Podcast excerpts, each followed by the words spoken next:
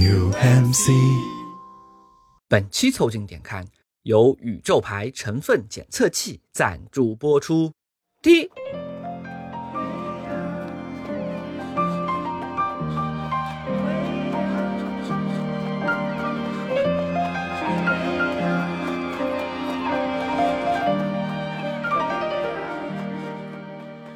凑近点看，屁事没干。这是宇宙模特公司的三个小兄弟为你带来的一个下午摸鱼、寻找观点的都市生活观察播客。我是李挺，一个脂肪成分复杂的胖子。我是包正浩，一个思路经常撑杆跳的年轻人。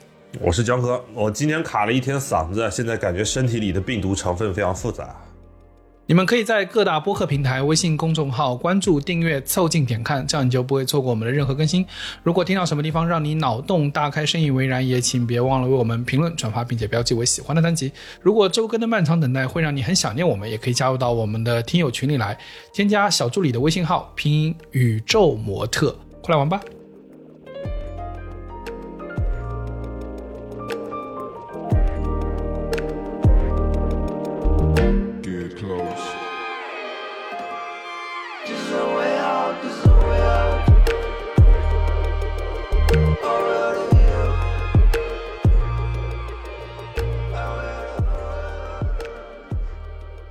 上周啊，我们一不小心啊断更了一周啊，实在是不好意思。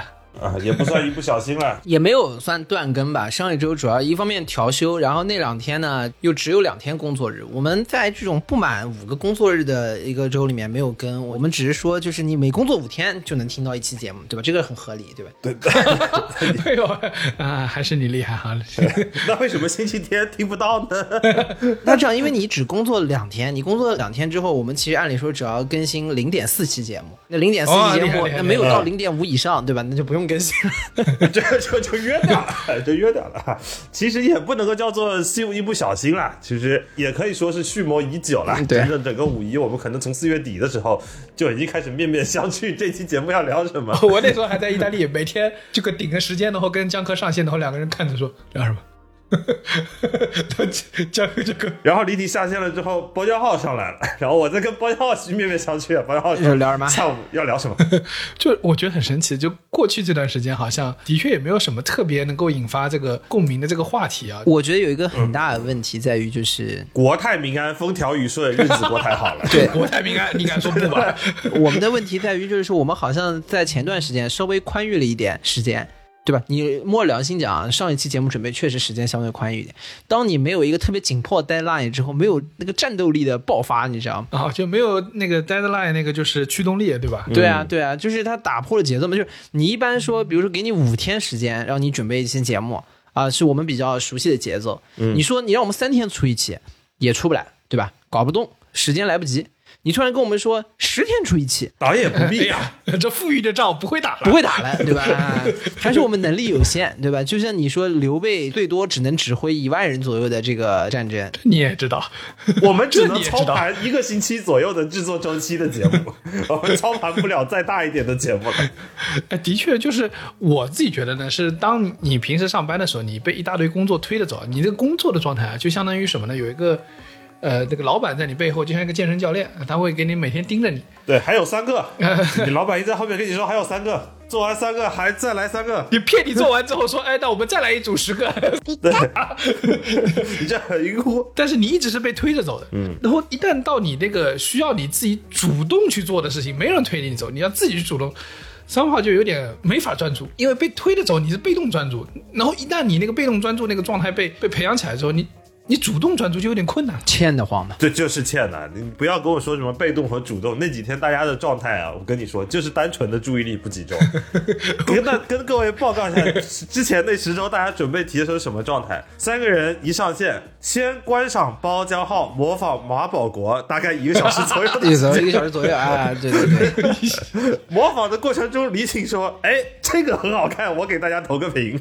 对对啊，在在在，你一起就是集体看 B 站，看二十分钟。集体又看了一次 B 站，看完以后就是怎么讲呢？就是大家是进入一个贤者时间。对，然后就有可能还讨论讨论，然后我跟张哥再聊聊球啊。就刚才我们在这个节目开始之前，我们三个人在到一起说：“哎呀，这个 最近呃那个巴黎圣日耳曼好像有点问题啊。”那我们把它开聊起来了。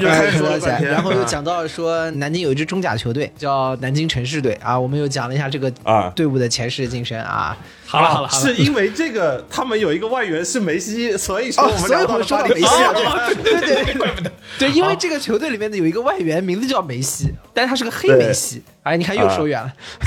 对，为什么我们说说啊？各位为什么我们最终还是开启了录制呢？是因为我今天嗓子疼了一天了，在我中间就是咳了几下，感觉要把肺肺泡给咳出来的时候，李挺终于心生怜悯，说不然我们开始录吧我。所以，我跟你说，还是要有 deadline，就是这个人如果要死了，他就肯定是 deadline，那是 deadline，你看？那江科最后说了一句：“说我这咳的状态，可能明天就死了。”那我说：“哦，那你临死那那之前赶快录一个赶快录起。所以 各位听众，这期节目你们能听到，我可是拿命换的。就说到底都在上课开小差那个状态，就是我我就说，其实这个事情很奇怪。我们小时候经常会被说上课开小差，但现在长大了，小时候你没被说过吗？我天天说，我肯定是啊，对啊。我不是上课开小差，我是毒瘤，啊，我就是小差，我是不，你我是创造小差的人，我是对，我是差，我是差本人，差 我本人就是差。就是我是不能坐在有同桌的地方的，嗯，就是如果我有同桌，我周围一片就会就就会在你带在课上会开出了一个，就派对开始了。不是开出了一个模拟联合国，我跟你说，啊！不不是一样的吗？我感觉做播客的各位主播们，绝大部分的学生时代肯定都是模拟应该都是这个状态。就我那个时候，什么自习，班干部轮流坐在那个前面，然后对于我来说，因为我是一个就是单独的这个坐在前面的人嘛，那个值日的那人每次都坐我桌子正对面，对于我来说就是每天换了一人来聊天，哟，也来了，你每天给他化疗的，对 对，心理咨询产后护理啊，拿错书了，就是各种值日的班干部，这个本应是 teachers pet 这些人，就是本来就是应该是规则的监督者，但是每每在这个晚自习期间，被你这个恶魔遇到了跟我座可怕谈。的花椒，在那 前仰后合。小时候我们统一给这些人有一个词，叫做这些人有多动症啊，对我好奇，你们都被说过吗？都会的。我。肯定被说过，都会被啊，说过。都有。啊，我以我一直以为只有我被说过。我们都是被老师在在课堂上开过处方的人，对，就是定性为此此人具有多动症。他们的处方是怎么做的？你知道小时其实就是你像包家浩那样的吧，比如一直跟值日生说话呀，对的，或者像你那种创造模拟联合国呀，或者像我这种呢，其实我也不创造混乱，我参与混乱，就左边聊什么我去左边聊一会儿，然后右边开始吃零食了，我去右边摸一下。在老师看来就是这个人，他头啊一会儿朝左一会儿朝右，他就是不看黑板。我那天看了个视频，就是说学生眼中的自己和老师眼中的自己，就是学生眼中是我偷摸的摸了一块薯片，哎，闷到嘴上捂住，然后就是你捂住，哎以为老师没看到，在老师的眼中，哎，我有薯片，大家来，我请客啊，今天 大家回家都在打。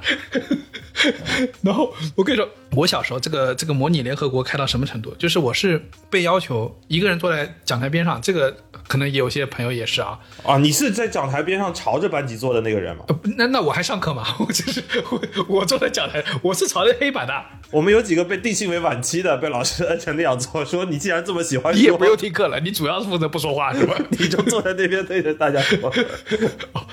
然后我是那个呃三年级的时候，我记得很清楚，三年级的时候，老师跟全班说不要理李挺，就是试图对我形成一个就是你知道结界，但没有用哈哈。我说的话实在太有趣了，哈哈哈哈就这种盲目的自信啊，其实也是属于多动症的症状的一种。我说实话，但是我只是没有想到年纪这么大了，怎么还有多动症？其实小时候是有人制裁你，长大了没那么多人没有人制裁你了。对的，但其实你变成成人了，也是有所谓的成人多动症啊，就是那个 ADHD 啊。其实这个东西呢，你别以为你长大就没有了，说啊只有小孩的，我跟你说，你长大了还有，这并没好，对是吧对，但是只是现在没人在指责你或者去说这个问题了。他总的来说，其实成人这种什么 ADHD 也被归类为一种什么心理疾病，可能我们几个都有点这个毛病，也是很有可能。我是觉得总归是都市青年，多少心理有点问题。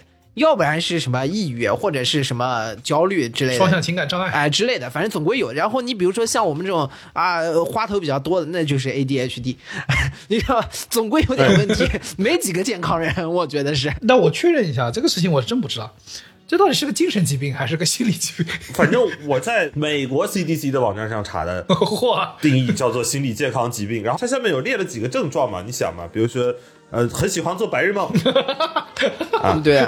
忘事儿忘得厉害，话多，对。对吧？然后经常做出一些漫不经心的错误或者没冒没必要的风险啊！你大家如果有听过之前节目，知道李挺在楼外爬过当蜘蛛侠，对，就是难以集中精力嘛，多动啊，冲动。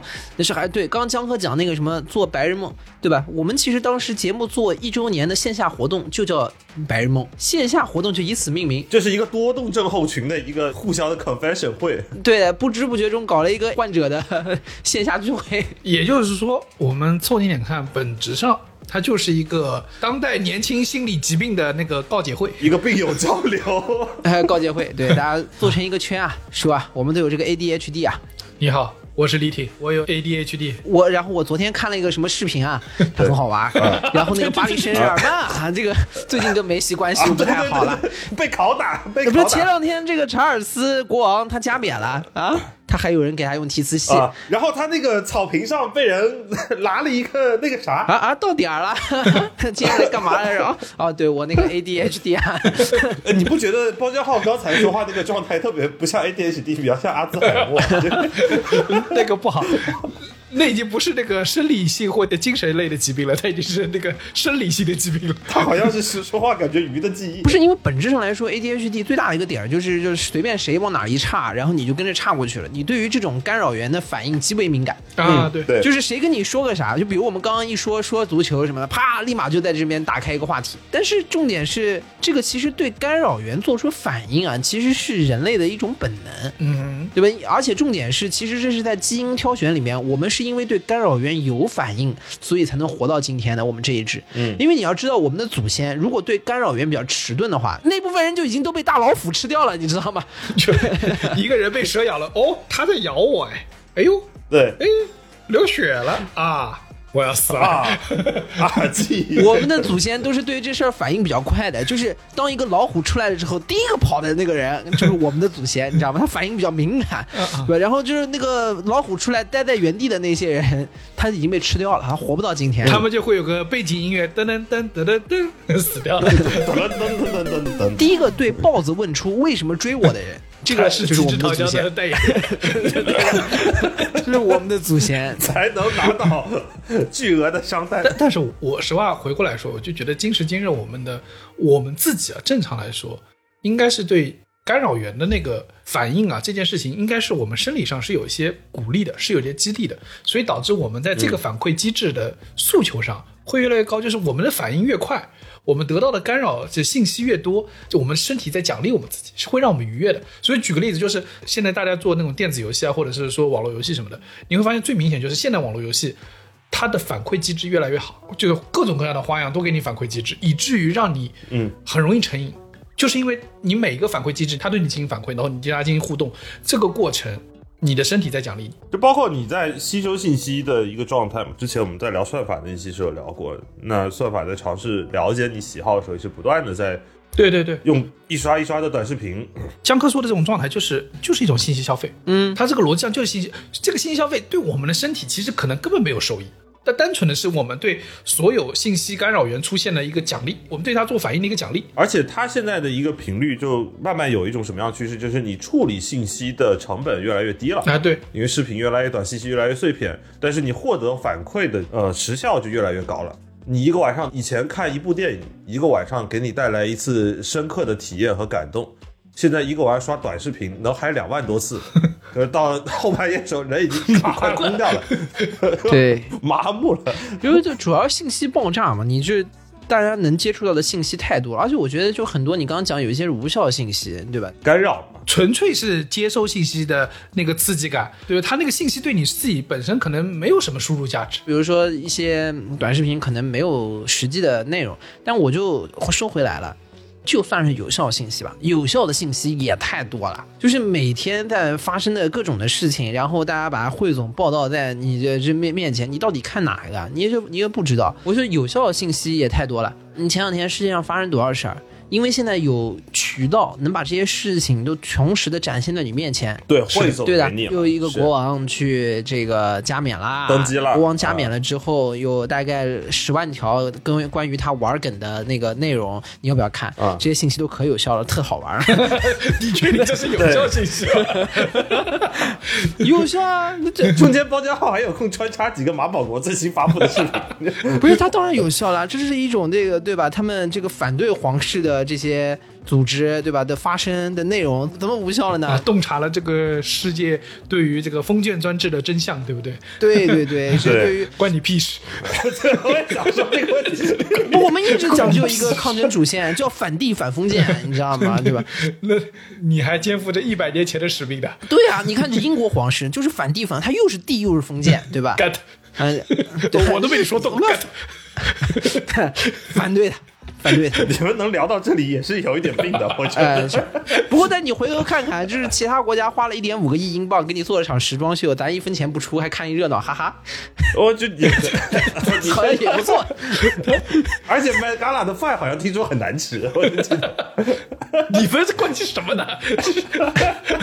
我看了好久，有些人自己带炸鸡进去吃的，真的。我我有一个感受是不一样的，就是我觉得，就是你说我们现在是不是多动症，我不知道，但是我觉得，就算我们界定现在这种状态是多动症，和我们小时候的那个多动症，我觉得是不一样。说到底是一样的，对吧？我现在过三十岁生日，咱们都是三十开头的人，现在这个问题没有解决，感觉跟小时候一样。我跟你说，那查尔斯老国王坐那儿的时候，旁边还有人不停的在给他那儿提词。他七十六岁了，他活了一辈子就是为了当国王，到现在当国王之前的词儿他还是记不住。就是我不得不说，你关心的细节啊，真的是没有点错，真的是有点错。对啊，不，我哎，所以我我刚想到一个点，如果说现在的互联网是注意力的经济，那当用户全部都有多动症的时候，注意力会不会产生通货膨胀啊？哎会啊，肯定啊，这注意力一定是通货膨胀的。我经常会说，我可太有注意力了，我马上就会看进去。但是我跟你说，就就是我觉得和小时候那个多动症的状态不一样是，小时候我虽然可能注意力不集中啊，但是我的所有关注的事物，某些程度上是一致的，就是呃，无论怎么我多动，怎么动，它都是去往一个有趣的东西，因为我对这个世界有强烈的好奇心，无非是课堂上讲的东西实在太枯燥了，所以我飘往了某项、某一个或某几个那个有趣的事物上去，我我会很明显的往对，呃，让我感到新奇的东西那个方向去，这个是方向始终一致的。但因为你小时候的主线的任务其实也是相对一致啊，，是的，就是学习嘛。呃，不不，我不是，不好意思，我我主线任务要是学习就厉害了，对你只是不做主线任务嘛？你现在就是像那种塞尔达玩家，就跟玩塞尔达一样，你就一直没去救公主 除，了救公主之外的所有事情我都做了，骑骑马儿溜溜弯儿啊，去抓个螃蟹苹。果啊，因为那个时候没有人告诉我救了公主能怎么样呀。要是告诉我救了公主很厉害，那我就去了，我能去当查尔斯国王，哎，那我去啊。你后来玩完发现救了公主也没怎样。对对所以你发现救完公主之后啊，还是在这个大地图上到处游荡，你会发现那不如那不如我们先游起来。少走二十年弯路啊！真是，直接开始游荡。但是我是觉得，就是你长大以后，其实就不会像现在这样，就是一根藤上开出多种不同的鲜花。现在你这个藤啊，就有非常多根。不是你县城太多了呀，现在是对，而且所以你做很多事情的时候，你都容易就是注意力不集中。我想起来一个事情，我今天下午去了一趟雍和宫，嗯，主要是陪翟老板去还愿嘛，顺便也也过去许一许愿。然后我进去以后，其实我是有想好，就是这次跟佛祖提需求的时候怎么提，因为上一次去跟去雍和宫的时候，我就已经走神了，我就在想那个提需求的事情。他们有说提那个需求的时候，要自己在心里面默念自己身份证号，你有听这说法吗？我我我念了，我念了。我跟你讲，我这次去的时候，我连收益都量化好了，就就真怕佛祖听不懂，那你到底心里默念没有？默念了呀。啊，默念了，就是就是这个现在是个约定俗成的方法，就大家都得念自己身份证号。反正我把觉得佛祖有可能会在这个需求上看不懂的地方，都已经讲得很清楚了，在心里。我再延伸一个问题啊，因为雍和宫嘛，就是我们就是国内拜的比较多，那他们有一部分人如果信了一些，比如说外国的宗教，例如说，比如说哎，对我刚刚就想说这个问题，比如说他去教堂祈祷，当然他这逻辑不太一样啊，他更多的比如有忏悔啊或者什么，但是他在去跟这个他的主去沟通的时候，他报身份证号会不会在这个系统不太兼容？那要不得报护照号吗哦？，对对对对对对对对，我觉得是这样子，就是你一般啊做这种接需求系统的时候，你还是要兼容几个不同的信息的。那首先，对吧？作为中国大陆的合法的宗教场所，你理所应当的需要兼容身份证号，这个没问题啊，吧？他因为他们在宗教事务所是注册的，是 是合法是可以组织合法这个系统是打通的。对，然后你下拉拉出来，哎，二级菜单有个选择护照，也合理，合情合理。啊，是是啊，啊还可以报那学生证。对，而且第三个问题是，学生证没在系统里，不好意思。你不要低估佛祖的能力。如果说神明的能力，就连同名的人和这个人都对不上，就他连指纹识别和面孔识别都对不过，那那我建议你去拜 Chat GPT。是吗？我觉得，我觉得去重匹配这个问题啊，至今都是数据领域的一个大问题。所以嘛，所以就是就是数学解决不了的问题，我们就诉诸神明，神明一定有问题。你这个问题啊，我跟你说，你这个问题我是遇上的。我这次五一不是去泉州嘛，我是去各种庙，我跟你说，对吧不同的庙报不同的号。我现在反问你们一个问题，我我当我拜完第一个符，我就想到一个很很关键的问题，是这样子的：假设百分之九十以上的用户来提的需求都是他要发财，且这个庙它确实很灵，大家都发了财，那么就是不是会通货膨胀？对呀、那么是不是大家都没有发财？呃，不会啊，那有还有很多人到不了这个庙。他只要每年他的承接的量，所有人的发了财，一定就会通货膨胀。我跟你说很简单嘛，很简单，嗯就是假设啊，这个庙，比如他的财神庙啊，对吧？财神庙他给大家发钱，然后呢，舟山那个就普陀山去拜观音的，他都都去求子的，求子的啊求子啊，求子呢，那就我子给你啊。那你另外地方得损失一点吧，就把这个你的那部分钱可能挪给那个财神庙，我猜哦，原来是是 这种系统他们，是个金融系统，我跟你说，原来是这么运转的，很有道理。就把你的愿望啊包成一个衍生品，然后卖到观音庙。你知道什么叫做这个呃四大菩萨的那各自的道场吗，对吧？他们本质上四大银行，我跟你说，哦，那你就解答了我今天在庙里的一个困惑，就是为什么到现在还没有通货膨胀？我五一去那个泉州的时候，就是我有个很强烈的感受，我有点感觉像那个少年派的奇幻漂流，就是那个泉州是海上丝路的起点嘛，所有的各种类型的宗教都汇聚在一起嘛。你在同一条街上，啊，对的，对的，对的。你在同一条街上，你这边是开元寺，那边就是承天啊承天寺和开元寺一家人，不好意思。然后再走到一个巷子里面，你就会看到一个玄妙古观，就是是道家的。然后拐出来是那个清净寺对对对，拐出来往上走两个。路口是清净寺，玄妙古观里面里面的人还在道士还在念经，嗯然后承天寺里面早上那个在读早课，嗯，然后你去了清净寺，哎，不好意思，清净寺没有在清净。寺是一个，就跟大家说一下，清净寺它其实不是一个寺，它是一个伊斯兰的清真寺嘛，清真寺也是啊，寺，它是个清真寺。对对，但它它主要信仰的是伊斯兰教。对，然后更重要的是呢，在旁边，在这个清净寺的旁边有个观月庙。你看这个庙啊，它还不光拜一个，它拜两个观月。你看两位都拜，关公和岳飞。然后，如果你站在清净寺呢，沿着街的斜对角能看到一个十字架，那儿有个教堂。啊，对，对，是的就基本上那条街啊，就是齐了。哈利路亚、耶稣、阿拉、观音菩萨，你谁说话算数，你就听谁的，就对都可以听。而且跟着关月庙非常高效，就是互联网时代。我跟你说，关岳庙啊就里面啊，对，赛博朋这个克 赛博朋克，他那个他那个焚香的那个炉子啊，上面是个是电子的个电子屏，然后是个假的火，火中间有个二维码，就是 你知道，对。你扫码就是用电子就是加扫码。来进香，你知道吗？啊，这个烧的更旺。对，扫码积功德，然后完了以后，它下面会出一个条，啊，这就进 Web 三了嘛，这是对吧？对的，而且不得不说，高效啊，就是你看，哎，人类真是一样的，因为它高效，因为它给你很明确的，我接收到了这个条子，对不对？所以说，关岳庙的香火是最旺的。哦，我跟你说，那什么 Web 三的发展啊，你们就是现在这么多人在搞来搞去，对吧？你看现在热度也不如人工智能了这个方向。我跟你说，哪从现在开始，比如说这几个寺庙开始进入 Web 三的这个系统，对吧？然后开始说我这个上香就是你在这个线上要有个虚拟形象过来上啊，这个才算有效的。我跟你说，马上蓬勃发展。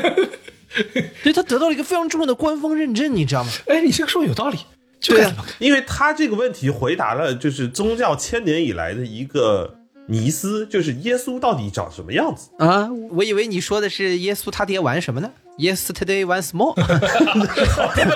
我操！什么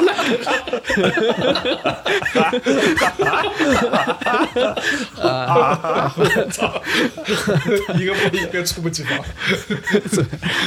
我跟你说，到到那个泉州，你感觉就是你有有种强烈的，你到每一家，你都觉得我该拜拜吧，该求一求，报一下不同的号码。至少得进去敬一下嘛。但是呢，你又会觉得说，你该跟大家许一个同样的大愿吗？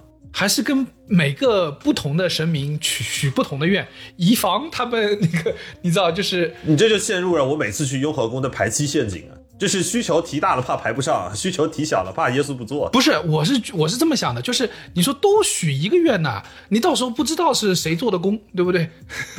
是吧？啊，对对对对你下次再做，你那个复盘很难搞啊，对吧？你到底是谁有效，谁无效，对吧？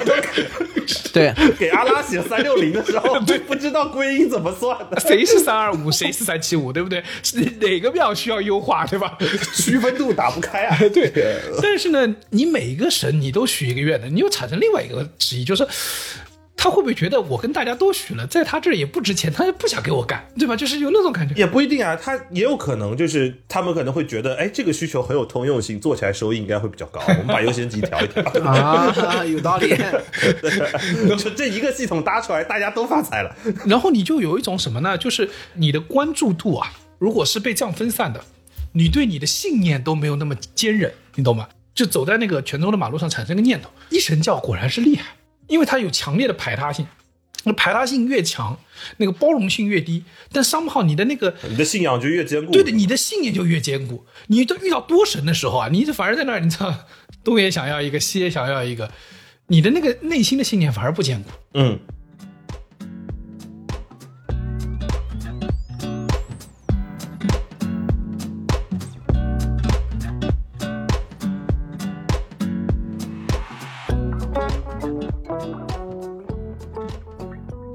我觉得反过头来就很像我们现在那种就是生活中那种关专注度一样，就是我们信息太多，导致你不会对任何一样事情投注很强的信念感。就是你当规则变得简单和单一了之后，你肯定会变得专注，但是你也会因此而变得偏执。这个是它一体两面同时会出现的一个状况。对小时候你有一条脉络，就是你至少好好上学、读书、考试考得好，这个事儿反正没错，反正没错，对吧？你就往这个方向走不了。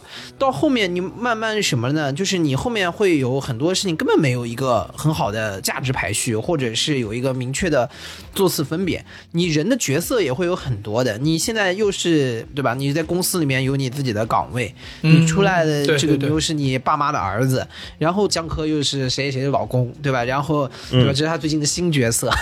对的，与此同时，你又是谁的兄弟、谁的朋友？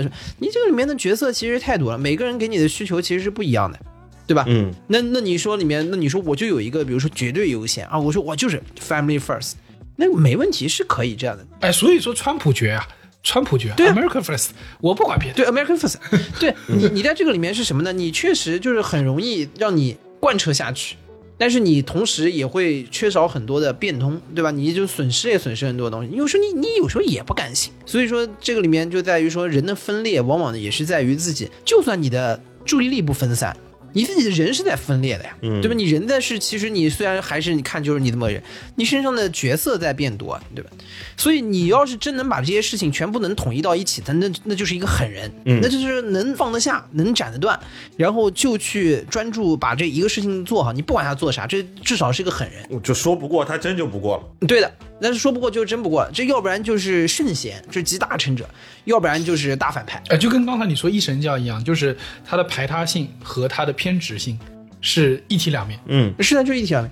所以往往在就是我们什么时候能看到这种狠人，就是一根筋插到底，一根棍子干到底的。很多的时候最常见的是什么？就是那些电影里面的反派。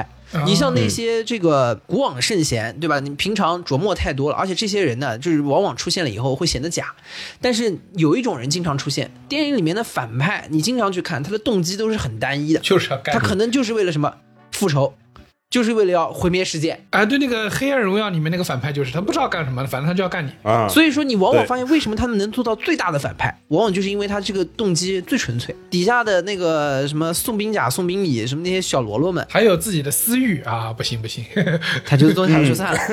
只有这种大反派，对吧？他就就是要干你。比如说，你看那个，我这两天又回头看那个《浪客剑心》，《浪客剑心》里面就是你，但凡你找出一个《浪客剑心》里面的反派出来，一定就是以前被剑心在某一个什么事要伤害过，嗯或者以前在剑心做刺客的时候，什么杀了他全家什么之类的，就想干一件事情，我就是要复仇。什么东京大火里面那个被火烧过的那个反派，什么志志雄，对吧？他的核心的逻辑就是说，我以前为维新党卖命，后来又被你们卖了，然后我现在很很很火大，我就是要把你们全部给杀光，把你复仇，就是这么简单。所以说他很厉害。哎，复仇是个很典型的，就是排他性的强信仰或强动机。对，就是一旦有这个动机在那儿，很多事儿还不用解释。然后他们这辈子啊，就我那时候小时候看的时候就很奇怪，就比如说，呃，乔峰一旦知道自己爸妈不是那个乔氏夫妇的时候，然后就要要什么他爸是被害死，要找带头大哥啊什么，一门心思就干脆。对啊，哎，啥也不管，我就说，哎，你们丐帮没什么业务嘛，对吧？丐帮下面没有需求找你嘛，就是你们那个每年不 review 嘛，怎么你们就这个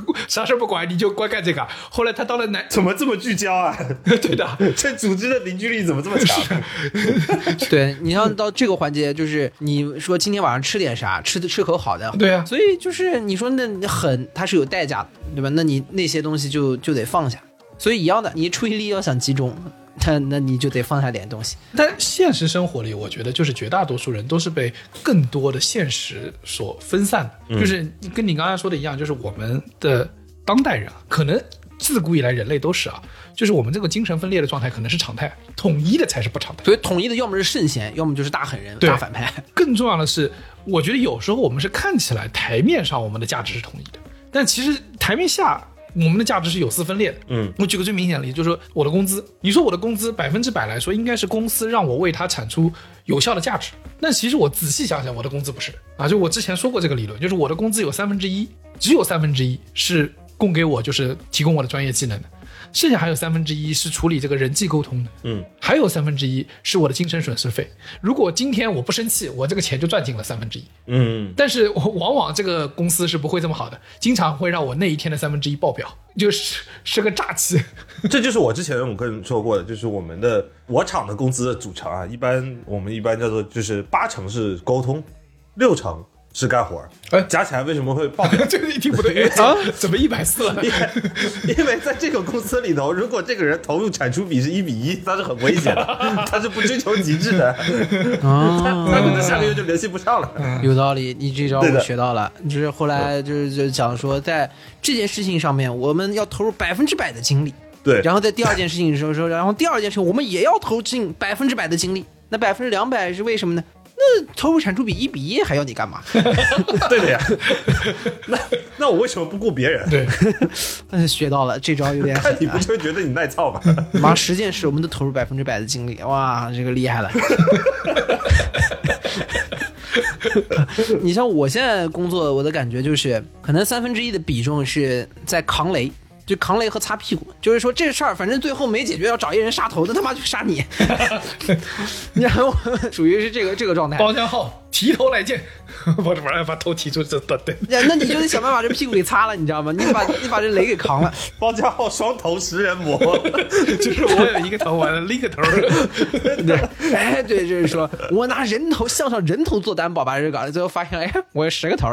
对啊，你让我做实验室呢，百分之一千的产出，我得不得有十个头？对对对，哎，很有很有道理。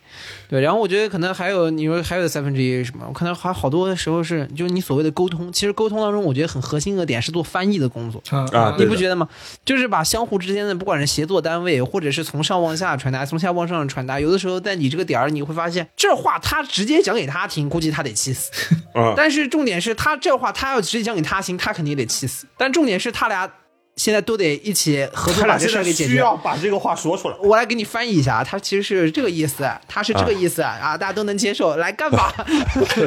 你这个事儿我经常现在也很困惑，就是我要驱动一个意大利的同事和另外一个意大利的同事干活，他们俩是上下游，嗯，我很困惑，他们俩在对面办公室。呃，办公室也不多大，很小一个对面办公室，我得做传声筒，我都不知道为什么。我经常说你去找他不就行？不行，你跟他说你去找他，这个事儿就结束了，没了。然后 因为跟你说就是比较简单，你会在遥远的中国，然后去联系另外一个这个。熬了个半夜，然后为了给他拉这个会，我都不知道为什么。对他还需要走出办公室，走到对面办公室去。他现在连屁股都不用挪，那不是方便吗？就对的，对吧？你连线在中国的你又怎么样了嘛？我们把大量的那个客服不都去放到印度去了嘛？对吧？我们为什么要让印度的人去接全世界各地的这部分的电话，对吧？那还不就是因为我不用挪屁股吗？是是是，对的，你你也可以说我主打的就是一个性价比啊。对呀、嗯，这个这个很有道理嘛。然后我觉得还有一个就是一样的，我感觉还有就是可能三分之一时间是在处理垃圾情绪，你也有精神损失，就是在各种的崩溃、焦虑啊，这样，因为就是说哇。头要被杀掉了，怎么办？怎么办？怎么办？我数一数，还有几个头，还剩三个，完了。那这时间就在想这件事。第四个头要到下个月才长出来。这画面好好奇怪啊，感觉是个章鱼，你知道吧？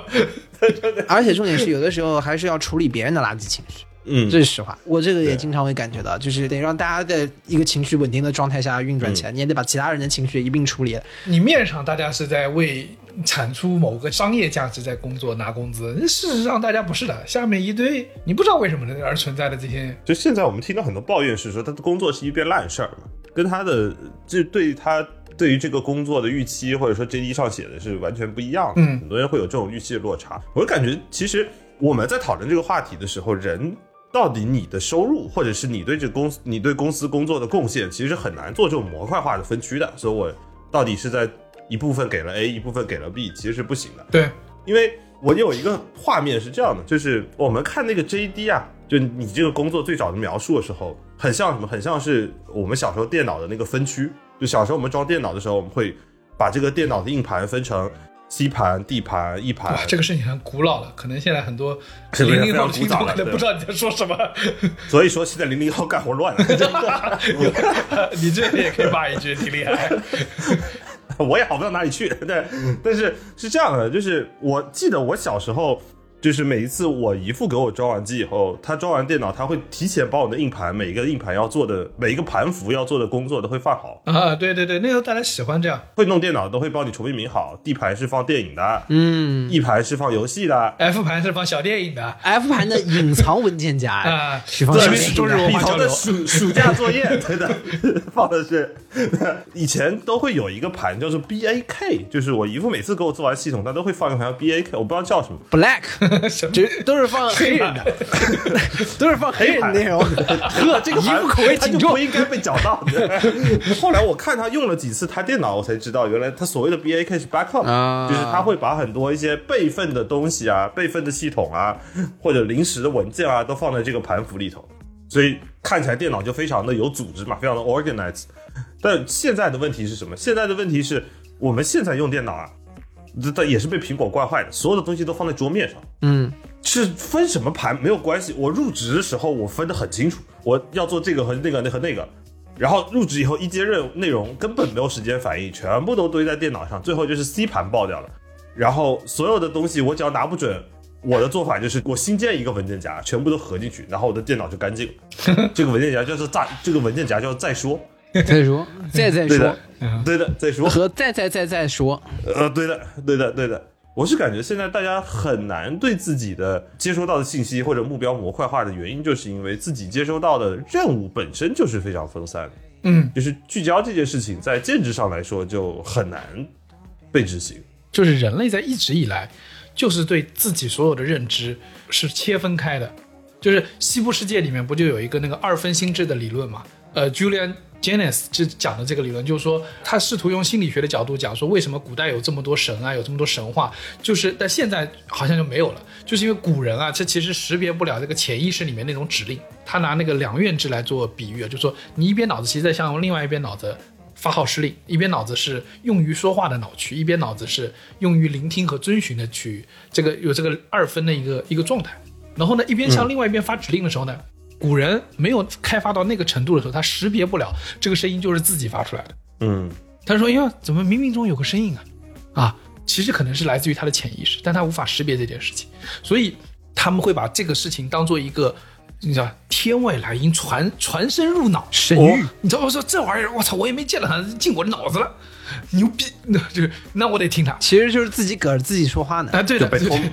啊，然后觉得被托梦。但是你不得不说，就是 Janice 在他的心理学的这个研究上，不管说这个这个假说是否成立啊，他说就是其实，在精神分裂学中，本来大家很多精神分裂患者的状态就是他会听到脑子里对他的指令，而他认为这个指令是他看到的某一个人可能不存在的，就现实生活中不存在的一个人给他的一个说法，然后甚至会让很多时候他们产生比较暴力的或者是没有呃原有的这个行为。那就是因为脑子里有个声音，他没法识别，他觉得这是给他的命令。所以换言之，你可以理解为古人一大程度上就是在这个理论中，他们都是精神分裂者。嗯所以他们会认为，就是比如说，呃，在那个古代社会里面，那个死者的尸体啊，呃，就经常会被认为他还活着，是因为他们脑子里会有一部分的潜意识觉得这个人不该死去，然后呢，你就会对这个命令无法识别，你就觉得啊，那是神说他还以某种形式存活着。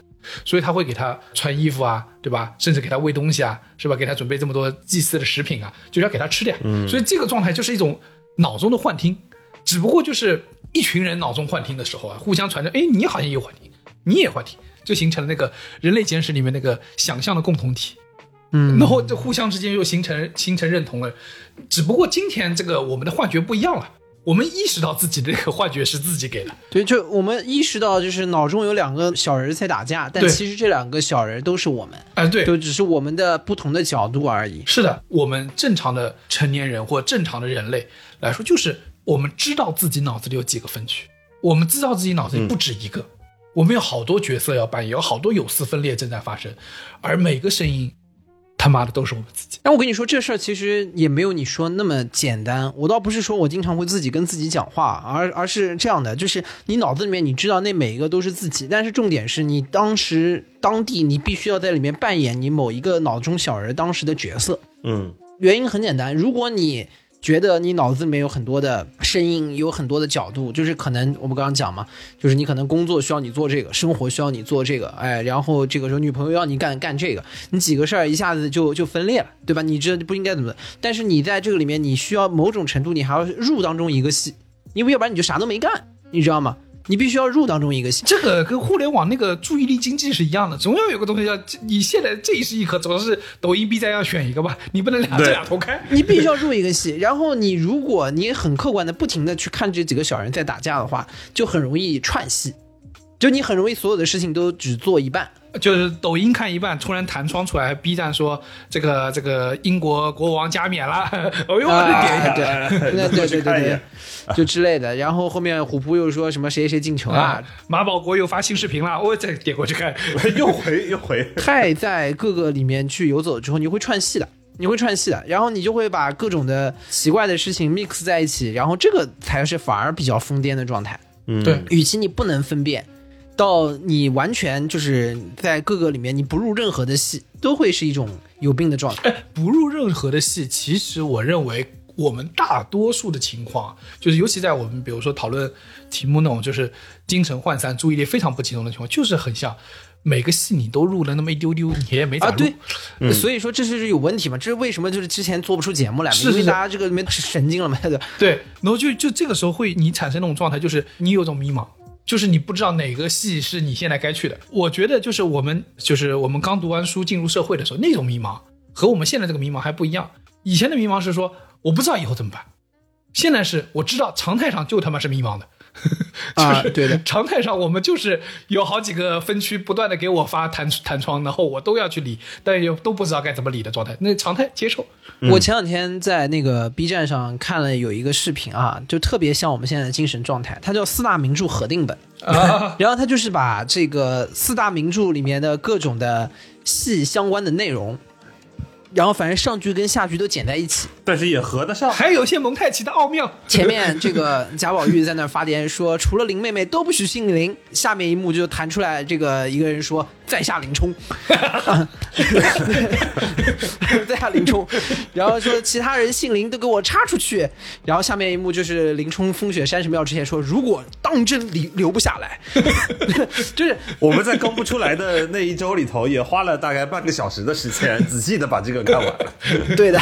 这好几集，这好几集很好看。王熙凤说：“放你娘的屁！”然后下一幕就是那个银角大王说：“就有人要把唐僧放了。”他说：“不许放。”然后后面我也记不得哪了，他说：“我已经偷偷放好了。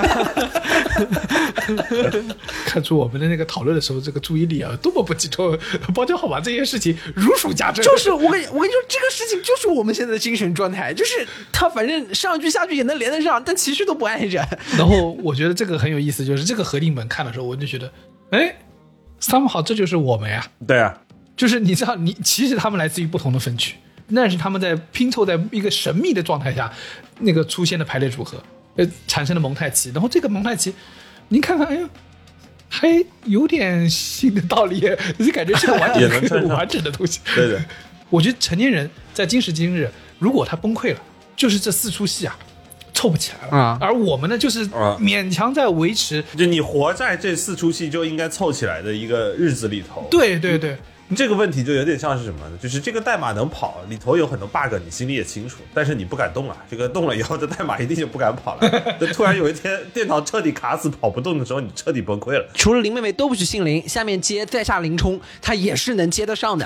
对的，就是就是属于这你不知道为什么程序跑起来了。对，现在的一个打人码就是你知道这里有问题，但是你也知道这个东西能跑，你也知道修了问题以后它有可能就跑不起来。更多问题，他可能跟我保大于是你的抉择就是动还是不动，你变成了一个崩溃。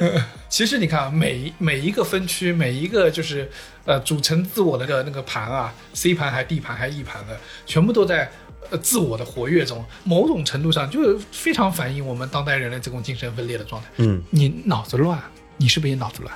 对不对？有道理的。啊，就跟当年你那个电脑 Windows 的那个九八还是还是两千那个状态的时候，XP 好了那个状态的时候，你电脑为什么这么卡？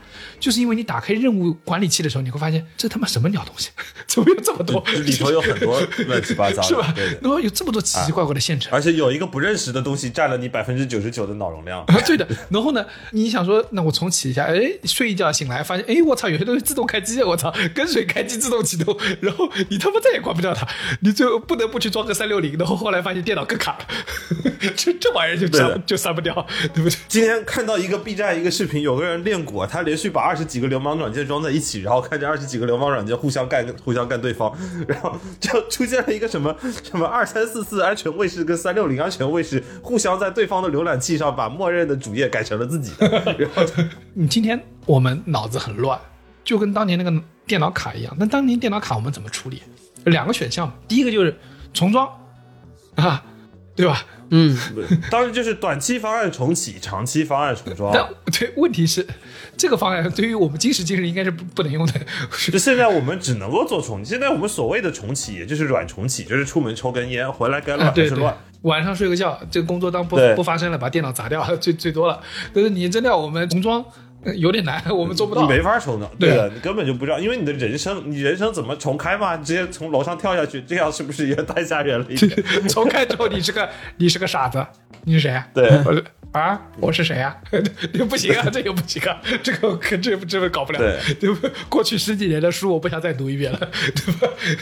然后另外一种方法就是磁盘清理，很多同学已经不知道，这是早早年 Windows 中的一个很著名的功能，因为当年 Windows 实在是太卡了，你知道吧？对，就是 PC 有一个很重要的特点，就是你用了越久以后，你的硬盘里有个东西，机械硬盘里有个东西叫做碎片。啊，对的，不知道是啥。就是你这照理说碎片把它拼一起，应该能拼出个是个什么东西来。但是重点是磁，但是磁盘的碎片到底拼出来是个啥呢？不知道。这磁盘清理的逻辑就是帮你把碎片规整起来啊你看那个进度条啊，就好像真的他在那边拼拼拼拼图一样，就感觉那个碎片啊，呱唧呱唧呱唧，跟俄罗斯方块一样堆到一起，然后你就觉得嗯，我的电脑干净 对。那事实上呢？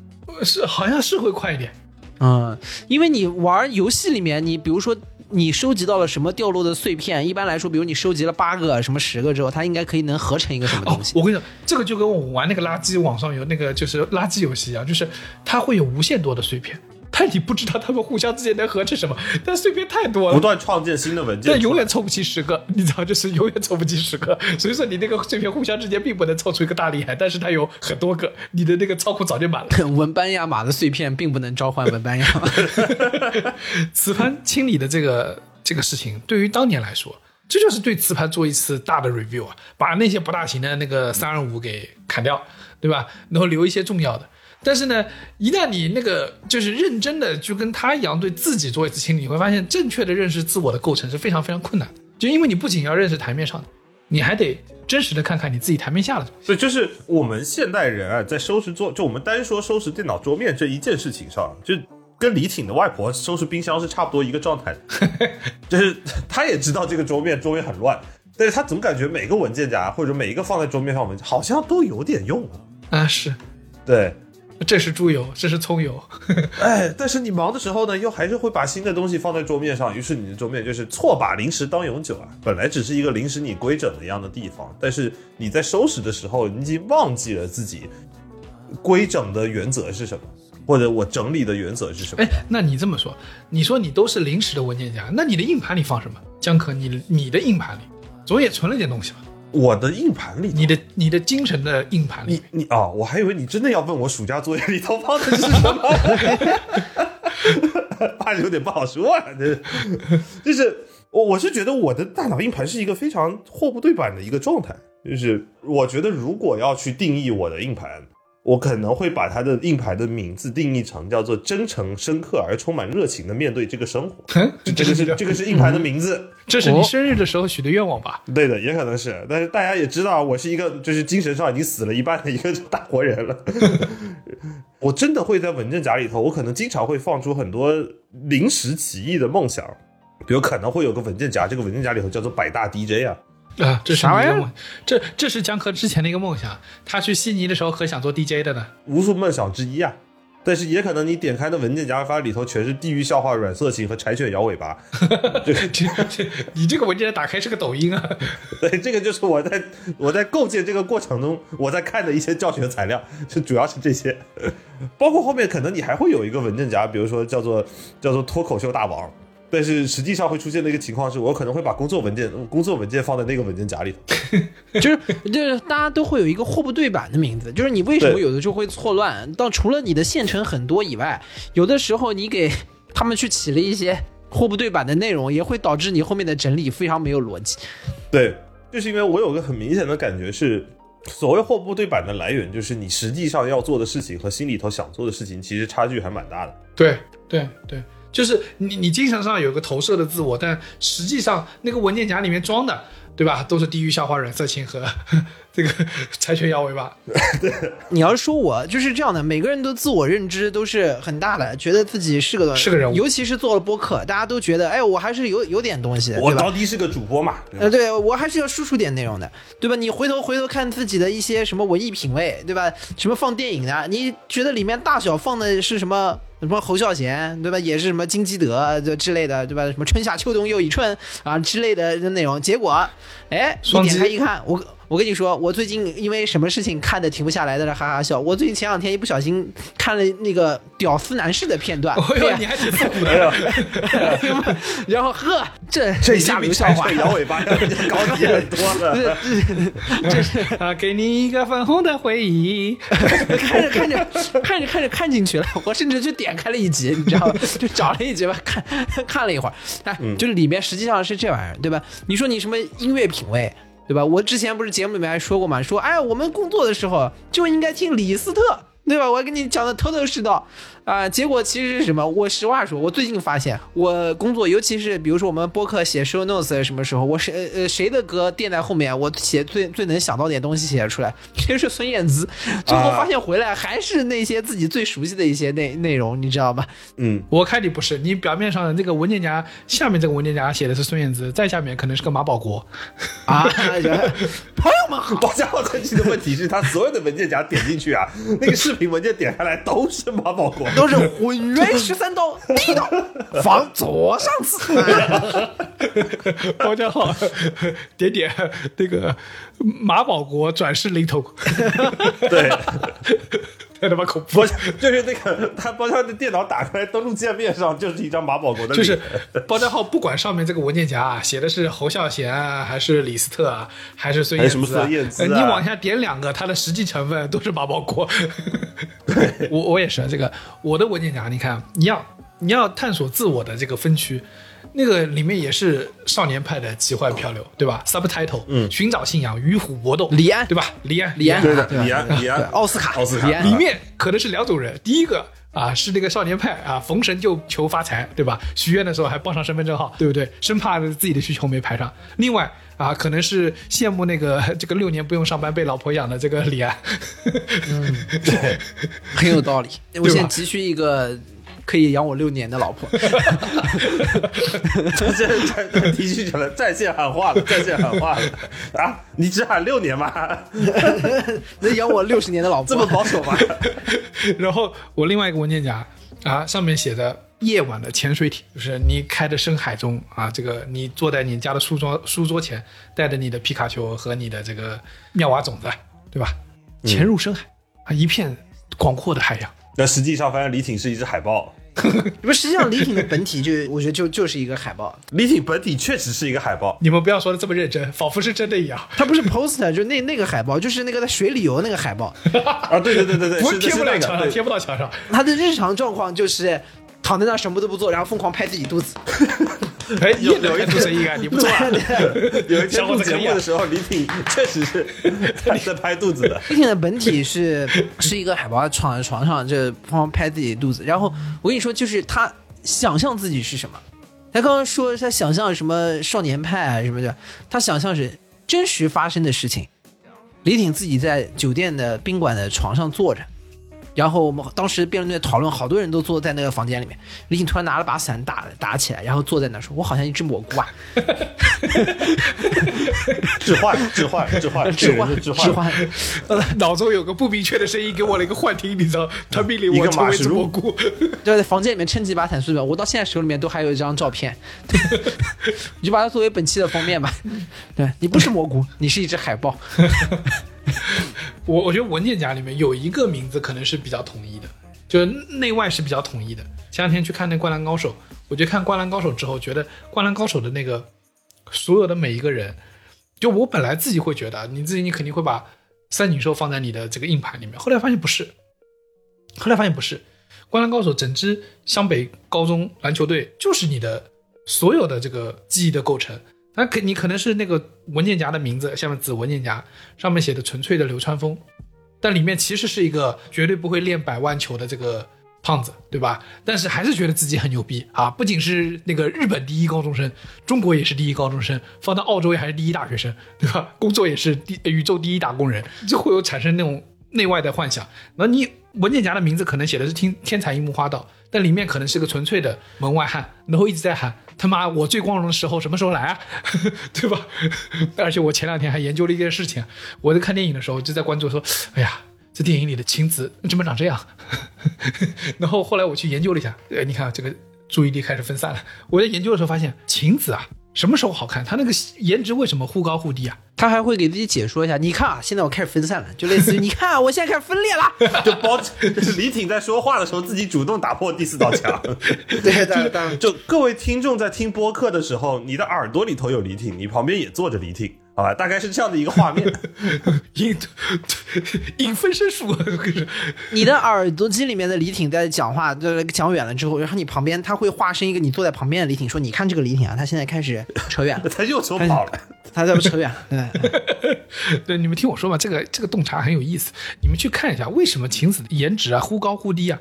后来发现一件事情，因为他毕竟是赤木刚宪的弟弟啊，不不不，说错了，什么玩意儿？手术非常成功，她毕竟是赤木刚宪的妹妹，她在这个嘴唇这一块啊，是继承了赤木刚宪的，还是非常非常的写实的。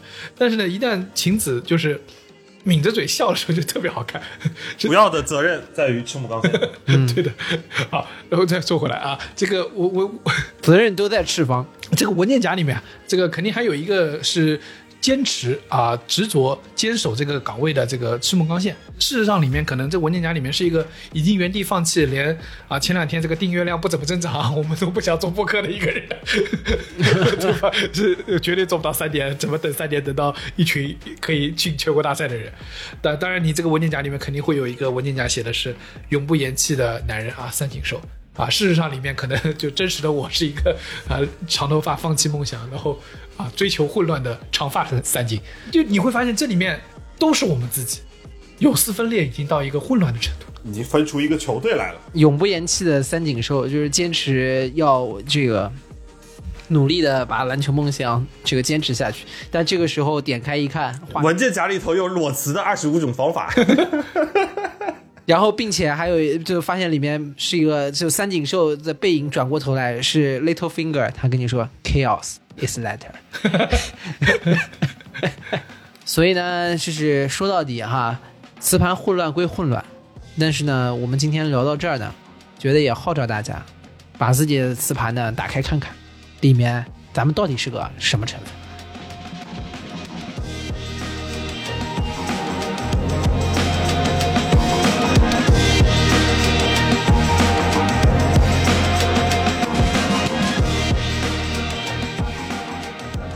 以上就是本期凑近点看的全部内容，感谢收听。更多需要你凑近点看内容，你可以在微信搜索“凑近点看”，关注我们的公众号，在微博搜索“宇宙模特公司 UMC”，宇宙模特公司 UMC，你可能在未来看到更多神秘的内容。除了小宇宙，你在苹果播客、网易云音乐、喜马拉雅、Spotify、B 站、小红书、微信视频号、抖音搜索“凑近点看”也都可以找到我们。欢迎你给我们留言投稿，当然我们也不一定采用。以上。